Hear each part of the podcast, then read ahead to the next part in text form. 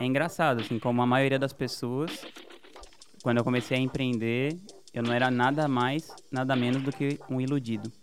Primeira coisa para você conseguir progredir como empreendedor é você ter os seus nervos sob controle.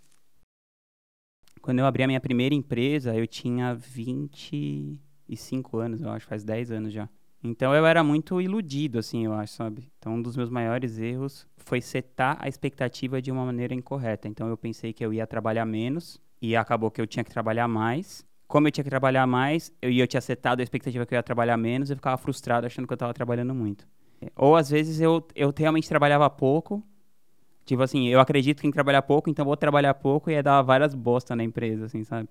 A questão de ser infantil, assim, né? Tem uma coisa de maturidade na vida mesmo, que às vezes você tem capacidade de fazer o um negócio, mas você é imaturo, né, em algumas coisas. Você vê todos esses caras que têm essas ideias fantásticas assim e conseguem executar, mas são muito novos, você vê que logo eles já se cercam de pessoas para aconselhar, para ajudar, né?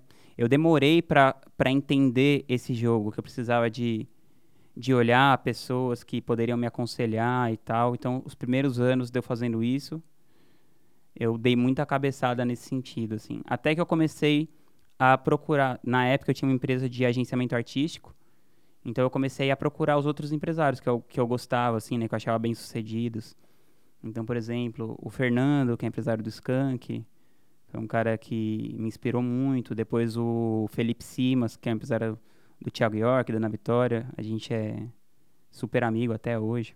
Então eu fui começando a conhecer a galera. A Marilene Gondim, que já é uma mulher que é mais velha, ela era empresária da Ana Carolina na época. Então ela foi me aconselhando também. Aí eu comecei a procurar pessoas para me aconselharem. E aí eu comecei a sacar as coisas, assim. Lá pro quinto ano, mais ou menos, que eu estava empreendendo, eu fui me, me adequando, assim. Eu gosto muito de um trecho do... Que, que eu acho que se aplica muito pro empreendedorismo, né? Que o Nietzsche fala, que é uma coisa do tipo assim, a receita para ser um bom romancista. Que eu acho que é a mesma coisa de um empreendedor, né? Você pode fazer um paralelo. Ele fala alguma coisa do tipo assim, eu não lembro exatamente, mas é alguma coisa tipo assim. Primeiro de tudo, você escreve todo dia duas páginas, três páginas, só isso, só que você se empenha ao máximo em cada cada palavra que você vai empregar naquelas duas ou três páginas.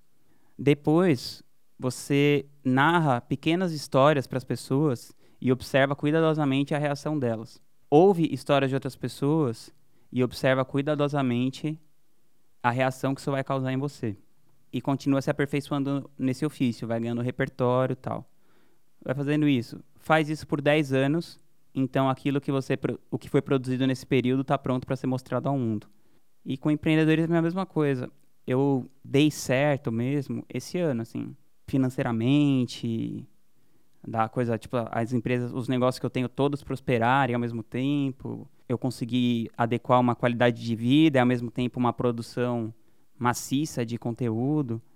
E eu vejo que é muito isso, assim, sabe? Faz 10 anos que eu tô fazendo isso e, e aprendendo como empreender e, e descobrindo coisas do tipo assim, ah, eu preciso de mentores, eu preciso é, ouvir as pessoas, aprender a ter humildade. Porque por mais que você seja bom em uma coisa, você é sempre muito incapacitado em outras ainda. Não, incap não incapacitado, desculpa, não é essa palavra. Você é muito inexperiente em outras, né? Não é que eu não tinha capacidade, eu não tinha experiência. Então, assim, você, ou você ouve conselhos de pessoas para você tomar boas decisões, né? Sempre. De pessoas que já passaram por aquilo, ou você vai ter que, que ter experiência. Para você ter uma experiência, o jeito de você ter experiência é tomando decisões ruins. E é pouca gente que aguenta esse tempo suficiente nesse jogo, né? De, de empreender. Você vê esses caras do nosso mercado que que estão bem, assim, eles são faz muitos anos, né? Você vê o Érico tá há muitos anos, o, Ícaro de Carvalho, o Érico Rocha, essa galera. Ou, por exemplo, o Gustavo Cerbasi, ele está lançando livros desde 99, a gente está em 2020. Você requer um tempo de, de maturação, assim, sabe?